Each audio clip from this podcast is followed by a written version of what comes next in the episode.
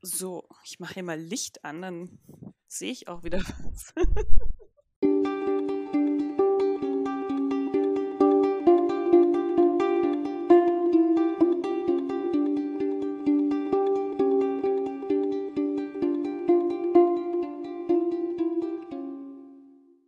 Hallo und herzlich willkommen bei Farbenherz, der Podcast über Liebe, Sex und Queerness. In der heutigen Folge geht es um queere erste Male, um queeren Sex und all die Dinge, die man früher vielleicht gern gewusst hatte oder jetzt immer noch gerne wissen möchte. Mein Gast für diese heutige Folge ist Theresa Lachner. Theresa ist Journalistin, Podcasterin und Speakerin. Sie ist die Gründerin von, ja, im deutschsprachigen Raum von dem größten Sexblog von Lustprinzip und inzwischen ist Lustprinzip nicht nur ein Blog, sondern auch ein Podcast und ein autobiografisches Buch. Und ich folge Theresa auch auf Instagram. Ich gucke immer ganz gespannt, was du da machst, Theresa. Und ich freue mich total, dass du heute da bist. Hi, danke für die Einladung. Und außerdem ist Theresa noch systemische Sexualberaterin. Vielleicht magst du uns kurz erzählen, was genau das bedeutet. Ja, sehr gerne. Als systemische Sexualberaterin ähm, quatscht man so über alles, was man so in bis zu zehn Sitzungen besprechen kann rund um das Thema Sex. Also man sagt so, alle gröberen Probleme, wo, wo man mehr als zehn Sitzungen braucht, würde man eher zu einem Sexualtherapeuten, Therapeutin gehen. Aber Beratung kann eben alles Mögliche umfassen, eben auch queere Themen, aber auch eben alles andere. Also das macht man meistens im Einzel- oder Paar-Setting. Also auch wenn man in der Beziehung ist und da irgendein Problem hat, kann man dann zusammen zu einer Sexualberatung gehen. Und genau, da habe ich eine dreijährige Ausbildung jetzt noch gemacht, weil ich, also ich schreibe seit zwölf Jahren über Sex und ich kriege immer wieder ganz viele Fragen von Leuten, die mir einfach sehr vertrauen und äh, Sachen wissen wollen. Und dann dachte ich irgendwann, okay, ich möchte darauf jetzt auch so wirklich fundiert antworten können. Und deswegen habe ich eben noch diese Ausbildung gemacht. Das klingt super, super spannend. Vor allem, es klingt so, als würdest du die ganze Sache nochmal aus einem anderen Blickwinkel sehen. Also wie du auf Sex guckst. Ja, total. Also was ich mag an der Systemik, das ist, wie man schon am Namen erkennen kann, man guckt das System an in dem ein Mensch sich bewegt oder auch in dem er ein Problem hat. Also man sagt in der Systemik, ähm, der Klient, man sagt nicht der Patient, sondern der Klient, ähm, ist selber der Experte für sein eigenes Problem. Das heißt, er weiß irgendwie am besten, woher das Problem kommt, womit es zusammenhängt.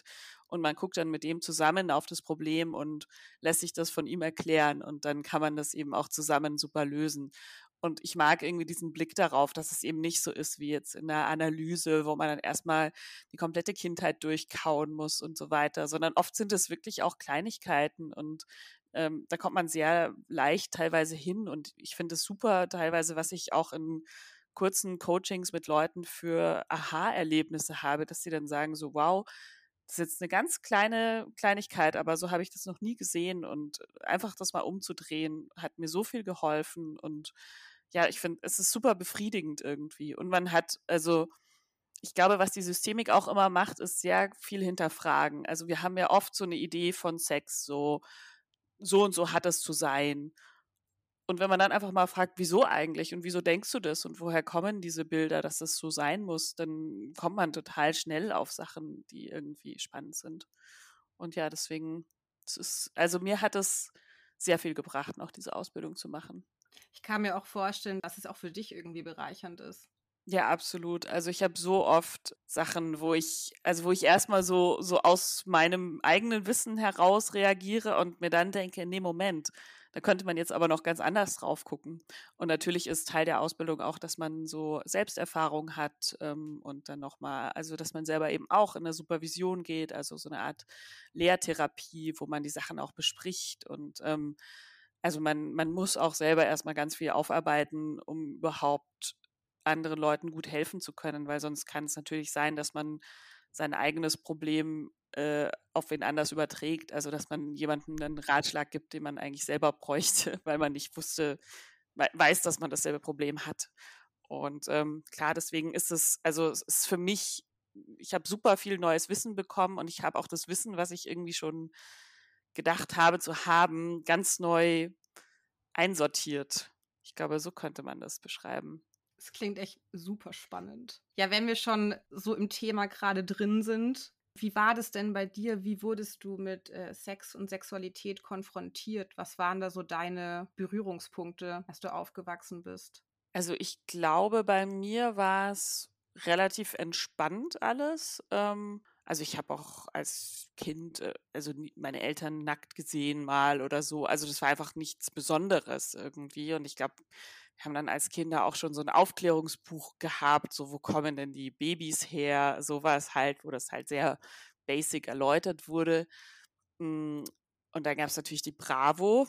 Ich bin ja 35, bei uns damals wurde die Bravo gelesen ähm, mit dem Dr. Sommer-Team, wo dann so Fragen beantwortet wurden.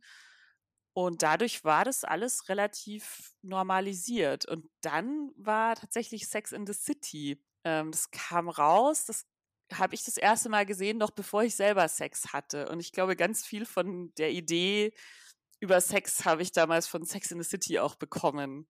So, was total witzig ist. Ich habe das letzte Woche mal wieder angeguckt und mir gedacht, ach so, stimmt, so bin ich auch, damit bin ich wirklich aufgewachsen.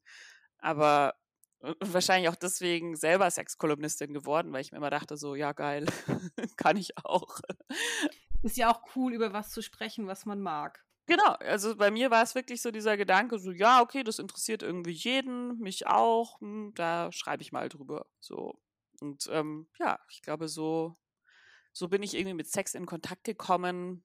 Hm, und ich also sehe jetzt auch wirklich in der Arbeit mit den Klientinnen oft, dass es halt nicht bei jedem so ist. Also dass es auch wirklich verklemmtere Elternhäuser gibt, ähm, oder halt sehr religiöse Erziehungen und so weiter. Und da hatte ich schon großes Glück. Also es war einfach alles nie so ein Big Deal. Und ich glaube, diese, diese krasse Normalität ist auch so ein bisschen das, was ich äh, in meiner Arbeit so mag. Also dass, dass ich äh, finde, man muss normal drüber reden können. So, das ist irgendwie so der Kern meiner Arbeit auch und es funktioniert auch super. Bei mir war das auch so, dass mein äh, Großvater tatsächlich ähm, Beziehungs- und Sexualberatung gemacht hat Cool. Sobald ich lesen konnte, habe ich Bücher über den G-Punkt gelesen und ich habe gar nicht verstanden, was ich da lese. Also die waren in dem Regal, also völlig skurril eigentlich. Die waren in dem Regal halt ganz, ganz oben und als Kind denkt man sich halt, was ganz oben steht, ist ja bestimmt am spannendsten. Ja, ist auch so. Irgendwie war es dadurch normal und es war normal, dass ich Fragen stelle. Super. Ich habe vielleicht nicht immer eine Antwort bekommen, die mich zufriedengestellt hat, aber irgendeine Antwort gab's und das ist ganz gut. Aber wenn ich so bei Freunden und Freundinnen gucke, sieht es oft schon ganz anders aus. Also wie man aufgewachsen ist oder was auch so Nacktheit angeht, was du meintest, dass man seine Eltern einfach nackt sieht und sieht, dass Nacktheit nichts Sexuelles sein muss. Ja. Wir halt einfach nackte Menschen sind. Genau, also dass, dass man gar nicht auf die Idee kommt, warum das jetzt was ist, wofür man sich schämen müsste. Ich glaube, das ist so ein Ding einfach von, von Scham befreit. Ja. Ja, und wie war das, wenn es um queeren Sex geht oder queere Zuneigung zwischen Frauen oder Männern? Was waren da so deine Berührungspunkte? Ich habe darüber nachgedacht und ich glaube, das erste Mal, dass ich das so richtig bewusst gesehen habe, war, Achtung, jetzt Oma erzählt vom Krieg, gab es mal irgendwann so die, ich glaube, das waren irgendwie so MTV Music Awards, wo dann am Schluss Madonna erst Christina Aguilera und dann Britney Spears abgeknutscht hat. Stimmt, daran erinnere ich mich noch. Ja, und das war, ich glaube, ich und sehr viele andere Frauen weltweit haben sich das angeschaut und sich dann gedacht, oh ja, gute Idee. Also, aber es hatte halt immer so diesen Vibe von, ähm, naja, die machen das jetzt, um halt die Aufmerksamkeit von Männern zu erregen. Also, und ich glaube, dieser Gedanke, ähm, es hat sehr lange gedauert, bis ich mich von dem befreit habe, dass ich wirklich auch von mir selber dachte, okay, ich will jetzt nur mit der Frau knutschen, dass es vielleicht, dass das Männer geil finden. So, bis mir aufgefallen ist, so Frauen knutschen an sich ist schon geil. So. und, und Männer, also ich glaube, ich finde ja, ähm, also schwule Männer sind irgendwie sichtbarer als ähm, queere Frauen. So also als lesbische Frauen. Und ich finde Bisexualität, also ich identifiziere mich als bisexuell und das finde ich bis heute was sehr Unsichtbares irgendwie medial. Ich finde es auch so schade, dass Bisexualität auch innerhalb der Community oft nicht sichtbar gemacht wird. Ich hatte oft das Gefühl, dass es also in einer heteronormativen Welt nicht ernst genommen wird, aber eben auch in der queeren Welt. Mhm. So als eben Person, die, die sich nicht entscheiden kann, was sie möchte oder auf was sie steht oder auf wen sie steht. Ja, und ähm, auch immer diese Unterstellungen. So, ich weiß nicht, ob du das auch kennst, aber also ich kriege oft, ähm, also ich habe wirklich schon von auf, auf Lesbenpartys gehört, so, ja, was bist du denn jetzt und was willst du denn jetzt und entscheid dich halt mal. Also wirklich so dieses so, ich so, warum sollte ich mich entscheiden? So und ähm, und dann eben auch so, also so dieses, na ja, dich, ich, ich krieg dich noch rum, so. Also, und das auch von Männern und Frauen irgendwie so. Also, dass Männer eben, ich spreche jetzt sehr verallgemeinert, ne? also nicht, sind not all men und not all women, aber so dieser Gedanke, so, ähm, du stehst ja eigentlich eh auf Männer und machst es jetzt nur, um Typen aufzugeilen.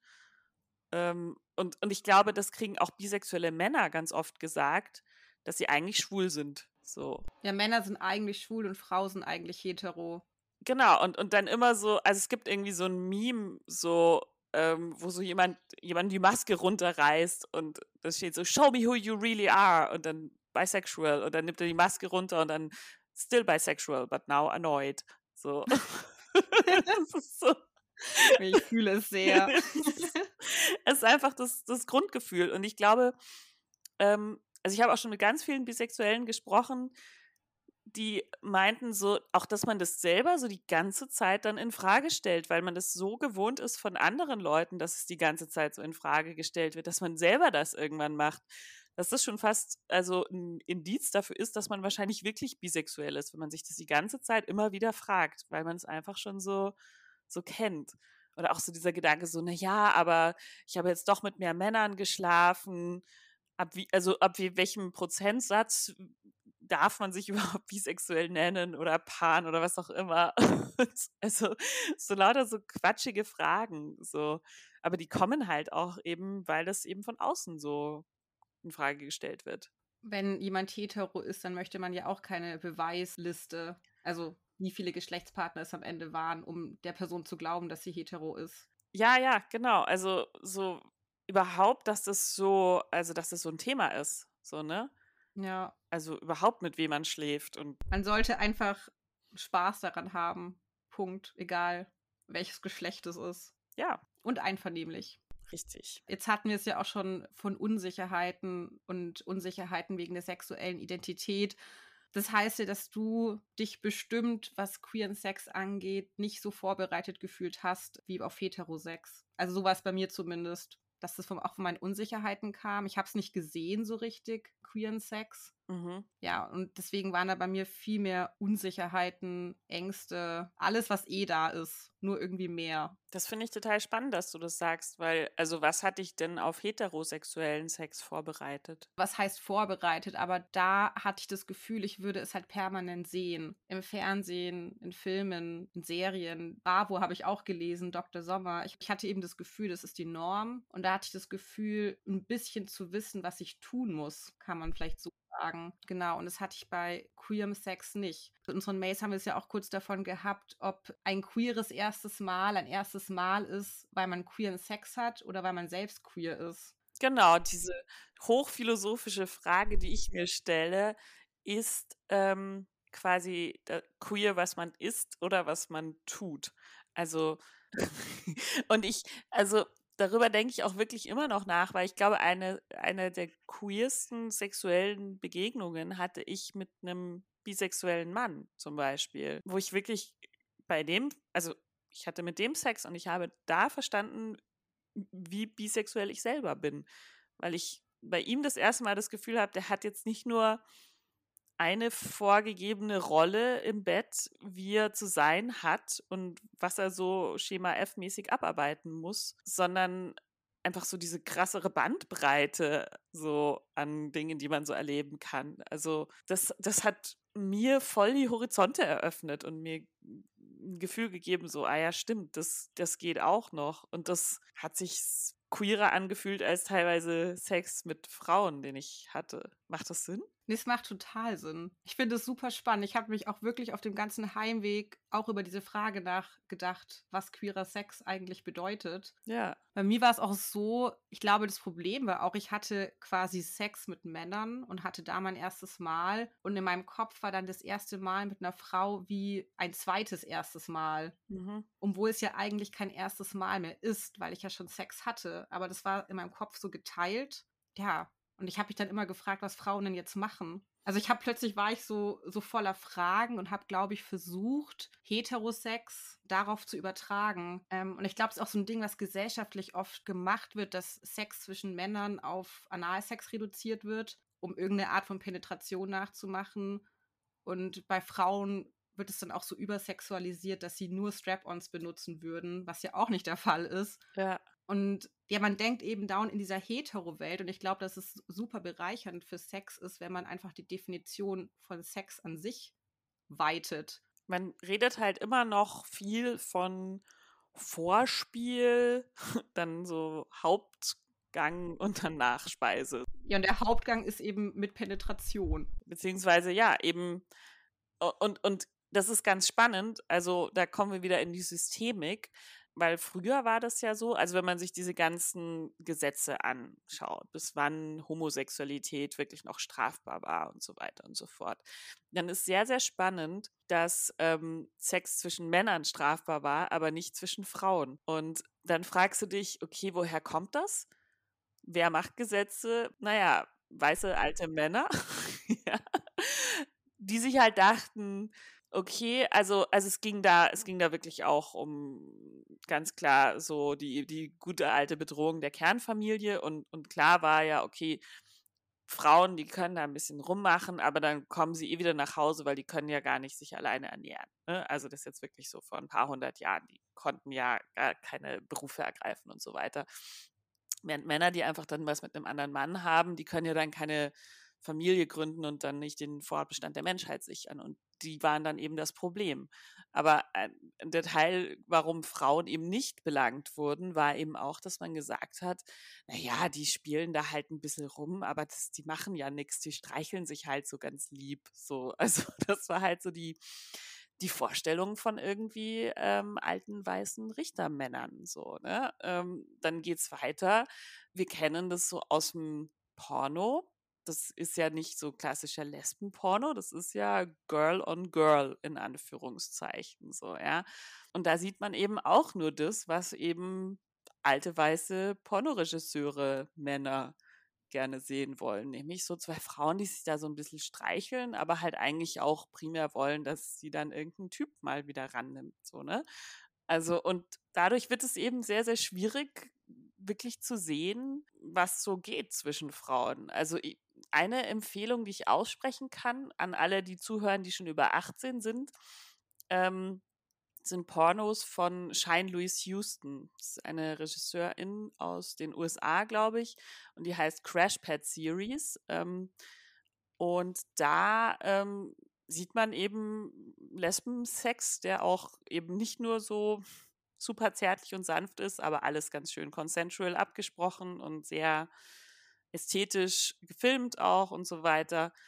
Ähm, und ich glaube, das war bei mir so ein Aha-Erlebnis, das zu sehen und mir zu denken, ach so, okay, das also muss jetzt nicht nur lieb und nett und zärtlich sein, sondern kann auch ein bisschen rougher zur Sache gehen. Und also, ja, muss auch nicht nur ein Strap-on sein und man kann auch alles mögliche andere miteinander veranstalten. Und ja, ich glaube, das ist wirklich ähm, eine Qualität von queerem Sex oder auch kinky Sex, auch bei BDSM geht es ja am allerwenigsten um Penetration, dass man halt viel mehr dieses Spielfeld ausweitet. So, weil also auch das, was wir eben aus dem klassischen heteronormativen Porno kennen, ist halt ja ein bisschen Blowjob, dann ein bisschen so zwei bis drei Stellungen, die halt von der Kamera gut aussehen. Und dann, ja, kommt der Mann irgendwie irgendwo hin, sodass man das möglichst gut sieht. Und dann ist es vorbei. So. Und ich glaube, das ist das, das Bild an Sex, was, was uns irgendwie so an die Hand gegeben wird. So.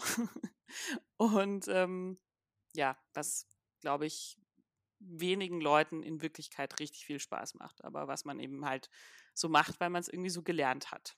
Ich habe auch immer das Gefühl, dass seit ich auch queeren Sex habe, dass ich dadurch auch besseren Sex habe. Oh ja. Und ich habe auch plötzlich gelernt oder gemerkt, wie sehr oder wie schön Oralsex sein kann und dass Oralsex nicht nur ein Vorspiel ist. Wie du schon gesagt hast mit Vorspeise, Hauptgang, Dessert, war das halt die Vorspeise. Ich glaube, es wäre super schön, wenn mehrere Menschen diese Erfahrung für sich machen würden, einfach nur ja ihre Definition von Sex weiten, weil da so viel dazugehört und so viel, man kann so viel machen, was man oft gar nicht weiß. Total und allein einfach sich die Zeit dafür auch zu nehmen. Also ich finde, so oft in so heteronormativen Konstrukten hat man so das Gefühl, man arbeitet jetzt so eine Checkliste ab und dann ist gut. Und also gerade zwischen Frauen kann es ja einfach über Stunden gehen, weil es irgendwie nicht abhängig davon ist, ob ein Penis jetzt steht oder kommt oder pipapo, so, ne? Gibt halt keinen Anfang und kein Ende. Es ist so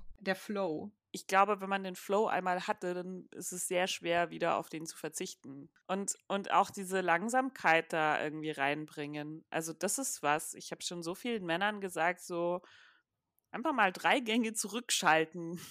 Dann und, und das haben ganz viele, fanden das erst komisch und dann haben sie das eingesehen und waren so, wow, ach so, krass. Man spürt einfach auch viel mehr, wenn man also das ist wirklich so, das kann, glaube ich, jeder ausprobieren, wenn man so die, die Hand so zu einer Faust ballt und dann so ganz fest anspannt. können wir jetzt einfach mal machen. Und dann hier so drüber streichelt, über, über den Arm von der angespannten Hand. Dann spürt man ein bisschen was, aber nicht so viel. Und wenn wir jetzt die Hand locker lassen, einfach wieder mal kurz ausschütteln und dann nochmal über den Arm streichen, es fühlt sich anders an, oder? Ja. Es ist krass, oder? Ich, du spürst viel mehr nämlich dann. Und das ist so eine einfache Körperübung, aber die kann man mit jedem machen, um einfach mal zu zeigen, warum sich besser anfühlt, wenn man wirklich entspannt ist. Und das, also klar ist es, Sex ist oft aufregend und wenn man jemanden noch nicht so gut kennt, dann, naja, ist man halt erstmal angespannt, aber also ich glaube, so der krasseste Sex-Tipp, den ich so geben kann, ist irgendwie entspannt und präsent sein und halt drüber reden, was man mag, weil dann fühlt sich auch einfach alles viel, viel besser an. Man muss einfach drüber sprechen. Und ich denke mir auch immer, die andere Person kann es ja auch nicht riechen. Jeder hat ja andere Vorlieben, ähm, andere Sachen, auf die er steht. Und man muss halt drüber reden. Dann kriegt man es auch. Ja. Eher. Ich meine, klar kann man kann auch ein Nein bekommen, aber man kann auch sehr oft ein Ja bekommen. Und ein Nein ist ja auch super, weil dann weiß man wieder was. Also dann hat man ja wieder was gelernt. Und dann wartet man nicht permanent irgendwie auf eine Sache. Jetzt haben wir über die ganzen äh, Vorteile und schönen Dinge gesprochen, die wir durch queeren Sex gelernt und erfahren haben. Aber wir hatten es ja auch von mangelnder Darstellung und Repräsentation, wobei sich das ja auch wieder ein bisschen zum Guten verbessert. Siehst du da denn auch Gefahren darin, dass es zum Beispiel in der Schule im Aufklärungsunterricht so unter den Teppich gekehrt wird? Ähm, ich weiß gar nicht, wie der Aufklärungsunterricht jetzt ist. Also ich habe bei mir im Biologieunterricht gelernt, wie man ein Kondom über eine Banane rollt und dass man das unbedingt machen muss, weil man sonst AIDS kriegt oder schwanger wird. Ähm, und ich hatte im Biologiebuch so diesen Querschnitt von der Gebärmutter, ähm, wo aber auch die Klitoris natürlich nicht eingezeichnet war, sondern man halt so sieht, so, okay, da, da kommt das Baby rein. Also ich habe eher gelernt, dass Sex was ist, was man halt verhindern sollte, also, oder wenn dann schon wirklich verhüten, so, weil nur ganz schreckliche Menschen sich als Teenager schwängern lassen. Also, das war so, es war eigentlich eher so eine sehr aufge, also so eine angstgetriebene Aufklärung, so, ne? Und alles andere kam da irgendwie nicht vor. Und ich weiß nicht, ob das heutzutage anders ist. Also, ich glaube oder ich hoffe schon, dass es jetzt irgendwie, also unter Teenagern selbst einfach eine ein größeres Wissen gibt. Also, weil, wie ich aufgewachsen bin, gab es noch keinen Instagram und den ganzen Kram. Also, wir, wir hatten weniger, es gab halt irgendwelche Internetforen, wo man sich wahrscheinlich irgendwie hätte connecten können, aber ich kam damit nicht, nicht online in Berührung. Und jetzt ist ja TikTok und Instagram voll davon. Also das finde ich schon sehr cool, dass du wirklich nach äh, Sachen und Gleichgesinnten suchen kannst und die dann auch findest. Also ich weiß gar nicht, ich glaube, was eher Aufgabe von einer Schule wäre, wäre irgendwie Medienkompetenz zu vermitteln. So, wie kann ich rausfinden, was ist wirklich Fakt und was ist vielleicht irgendwie Werbung oder äh, Propaganda oder was auch immer. Also sowas fände ich irgendwie wichtiger, weil das, ich glaube, jetzt ist eher die Kunst aus dem vielen ähm, dargebotenen Wissen und Halbwissen, das rauszufiltern, was eben wirklich stimmt. So. Ähm, aber ja, also ich, ich glaube, und ich glaube schon, dass es inzwischen eine ganz gute queere Repräsentanz gibt online, also eben auch durch meine und deine Arbeit zum Beispiel. Also ich glaube, ganz vieles davon funktioniert eben wirklich so über Representation, so wen sehe ich und finde ich die cool und ja. Ja, einfach eine Sichtbarmachung. Ja, genau. Also ich, ich finde so toll ähm, Sex Education, die Serie auf Netflix. Also ich liebe die auch so sehr. Ich glaube, dass wir können es gar nicht abschätzen, was Sex Education alles für äh, die jungen Leute und auch die nicht ganz so jungen Leute so tut. Weil, ähm, also auch eine Kollegin, das kann man auch zum Beispiel machen als Sexualberaterin, eine Kollegin von mir aus England, ähm, die ist wirklich Script Consultant bei ähm, Sex Education. Also die hilft ihnen wirklich den Plot zu entwickeln, so dieses Narrativ mit der Asexuellen zum Beispiel, ähm, da hat sie dran mitgearbeitet und also um wirklich halt sicher zu gehen, dass auch die keinen Quatsch machen, weil das ist, muss man natürlich auch immer mit bedenken. Was sind das für Leute, die Drehbücher schreiben? Was sind das für Produzenten? So, wie gut haben die das recherchiert oder haben, machen die einfach irgendwas, was sie sich halt so, so ausgedacht haben, wie das wahrscheinlich ist, so, ne? Und das merkt man da wirklich, dass da sauber gearbeitet wird, dass die eben auch am Set äh, Intimacy Coordinators haben. Das sind Leute, die wirklich nur dafür da sind, ähm, bei Sexszenen zu choreografieren, das vorher mit den Darstellenden abzusprechen, zu gucken, so, hey, äh, womit fühlst du dich wohl? Wie könnte man das machen? Passt es für dich? Wer soll da mit im Raum sein? Solche Dinge, ja. Also, und das, ähm, ja, also ich glaube, in der Serie wird so eine Vielfalt gezeigt. Und was ich auch mag, ist, ähm, dass man immer so ein bisschen das Gefühl hat, die Jugendlichen sind eigentlich schlauer als die Erwachsenen. So. was oft auch einfach wirklich so ist. Also ich glaube, klar, wir sind jetzt auch irgendwie keine 15 mehr, aber ich finde immer ganz schlimm, wenn so, so alte Leute so, so besorgt auf die Jugend runterschauen. So, und aber eigentlich überhaupt keine Ahnung haben, wie es der Jugend gerade geht, so, ne? Also deswegen, ja, finde ich Sex Education wirklich super hilfreich, weil es eben auch alles so ganz normal zeigt. So, ah, okay, ich bin so, ja, okay, passt, ich bin halt so. Und dann redet man drüber und wenn man ein Problem hat, dann kann man fragen und dann kriegt man eine Antwort.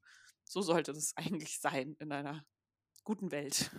In der perfekten Welt. Ich glaube auch, dass diese Serie ganz, ganz vielen Menschen ganz viel gibt. Ich habe auch gerade noch mal nachgedacht, als du meintest, wie es bei dir war mit Aufklärungsunterricht und so. Und jetzt sind zwischen uns ja neun Jahre. Ich habe kurz nachgedacht. Aber trotzdem kommt mir das, was du alles erzählst, sehr bekannt vor. Also ich habe nicht das Gefühl, dass es bei mir sehr, sehr anders gewesen wäre. Ich habe tatsächlich auch mit einigen Frauen Sex haben müssen, um zu lernen, dass es Lecktücher gibt. Mhm. Und ich habe auch ganz viele Freundinnen, die gar nicht wissen, dass es sowas gibt. Und das finde ich halt auch so ein Punkt, dass man in Aufklärungsunterricht halt auch sagen muss, wie man sich bei Sex vor Krankheiten schützt, wenn man jetzt nicht Frau und Mann hat, sondern Frau, Frau in dem Fall. Ich meine, das ist halt auch wichtig. Ja, absolut. Also ich glaube, das kommt auch so ein bisschen aus diesem, was sind die zwei Schreckgespenster, HIV und eben Schwangerschaft. Und Schwangerschaft kann jetzt zwischen zwei Frauen schon mal nicht passieren. Das HIV-Risiko ist auch relativ gering. Also da muss schon ich glaube, so von allen Arten sich anzustecken, ist also zwischen zwei Frauen das Risiko mit am geringsten. Aber HPV, Chlamydien, Syphilis, diese ganzen Dinge kann man sich eben Geht auch. halt trotzdem. Ja, und deswegen gerade bei einem spontanen Fling auf jeden Fall. Also wenn, wenn man schon nicht mehr das alles vorher abspricht und also natürlich sollte man sowieso regelmäßig testen gehen, testen, testen, testen, wissen wir ja alle. Aber klar, also und es ist witzig, dass du das sagst mit den Lecktüchern, weil ich habe das auch wirklich zum ersten Mal in meiner Ausbildung wirklich so in freier Wildbahn gesehen, so ein Lecktuch. Ah, du hast es in freier Wildbahn gesehen? Ja, also das ist halt das ist halt dieser, ja, dieses Modul, wo du die ganzen ähm, Verhütungsmethoden lernst und die werden dann so durchgegeben, so im Stuhlkreis und dann auf einmal so, wer weiß, was das ist und dann so, ah, das ist also ein Lecktuch. Weil ich kannte das halt natürlich äh, irgendwie das Wort, aber es ist mir auch noch nie so begegnet, so, ne? Und, und klar, es ist eine super Sache, aber es ist also super unterrepräsentiert. Also ich, ich habe das auch noch nie irgendwie in einem Drogeriemarkt gesehen oder sowas. Weißt du, wie ich meine? Ja, das ist halt auch dieser Punkt, weil ich habe gerade auch wieder drüber nachgedacht und die Orte, an denen ich Lecktücher gesehen habe, sind halt Sexshops. Also ich habe das immer nur in Sexshops gesehen, wo aber halt nie in einem Drogeriemarkt. Und ich finde, dadurch hat es dann für mich wieder so was Schmuddeliges. Also nicht, weil Sexshops schmuddelig sind, aber vielleicht eher was von Fetisch, vielleicht kann man so sagen. Irgendwie, ich glaube, es wäre sehr geholfen, wenn die einfach, keine Ahnung, im DM hängen würden neben den Kondomen. Und dann kann man ja für sich entscheiden, ob man es möchte oder nicht, oder ob man sich vorher testet oder was man auch immer tut, aber dass man es irgendwie repräsentiert sieht. Ich glaube, das ist genau so eine, so eine Spirale. So, es weiß niemand, dass es das gibt, deswegen verwendet es auch niemand, deswegen wird es auch nicht gekauft, deswegen hängt es auch nicht im, im Drogeriemarkt, so, ne? Also, das ist, ja, es, also klar, was man auch zum Beispiel machen kann, ist einfach ein Kondom aufschneiden. Das geht auch. Ähm, einzige ist, da ist dann halt oft so Spermizid drin oder Gleitcreme. Äh, kann ein bisschen ungeil schmecken beim Lecken. Aber so, wenn man das Bedürfnis hat, äh, eine Muschi zu lecken und gerade kein Lecktuch zur Hand, dann es gibt Mittel und Wege. Also der, der Wille, wenn der Wille da ist, dann, dann gibt es Mittel und Wege. Gibt es irgendwas konkret, was du früher gern gewusst hättest über queeren Sex? Ich glaube einfach, dass, ähm, dass Bisexualität eine valide eigene Orientierung ist. Und dass ich da, also ich hatte neulich so ein Gespräch und es hat mir das Herz gebrochen, weil die andere Person hat zu mir gesagt, so, ich, ich, ich wünschte, ich könnte auch bisexuell sein. Und ich habe so gesagt, warte, ich, ich mach mal, mach mal ein Gespräch mit dem Expertengremium, ob wir dich aufnehmen in unsere Gangs. also, weil, ja, also was, was sind die Eintrittskriterien? Man muss sich halt so mehr als einem Geschlecht hingezogen fühlen, so dann. Ja, that's it. Genau. Aber also wie viel davon man mit wem wie auslebt, spielt gar keine Rolle und man muss sich auch gar nicht selber die ganze Zeit deswegen so super krass hinterfragen, so. Also, und ich kenne auch das andere Extrem, dass wieder Leute sagen so, wieso brauchst du überhaupt so ein Label? Mach doch einfach, was du willst. Love is love. Aber ich für mich ist es so wichtig eigentlich, weil es so also unterrepräsentiert einfach ist. Und ich habe auch wirklich da sehr, relativ lang nicht drüber geschrieben, weil ich mir wirklich dachte, so, naja, so ein Riesending ist es auch nicht. Und dann dachte ich, ja, nö, genau deswegen. Und dann habe ich äh, mal einen Artikel drüber geschrieben, ähm, der hieß Nein, Daniela, ich will keinen Dreier mit dir und deinem Mann. Weil ich finde auch, du bist sofort so in dieser Unicorn-Rolle, dass so irgendwie Pärchen dann irgendwie mit dir ins Bett wollen.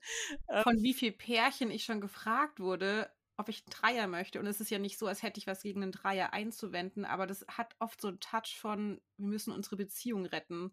Ja, und ich ja. bin ja bi oder pan oder whatever und deswegen muss ich da jetzt irgendwie, mit mir geht's dann ja. Genau, also ist wirklich auch genau mein Problem. Also Dreier an sich sind eine tolle Sache, aber so in so eine Beziehung so reinzukommen, also da das, dieses System, also ein Teil dieses Systems, dieser Beziehung zu werden, darauf habe ich immer nicht so Lust. Oder denke mir so, oh, also und ich habe auch oft das Gefühl, noch viel mehr, als wenn man eine Person datet. Also bei zwei Personen hast du so eine vorgeschriebene Rolle, was du jetzt für diese Leute zu sein und zu erfüllen hast. Und wirst gar nicht so richtig gefragt, worauf du eigentlich Bock hast. So, deswegen, ja, habe ich auch sehr selten Lust auf Dreier mit einem Pärchen.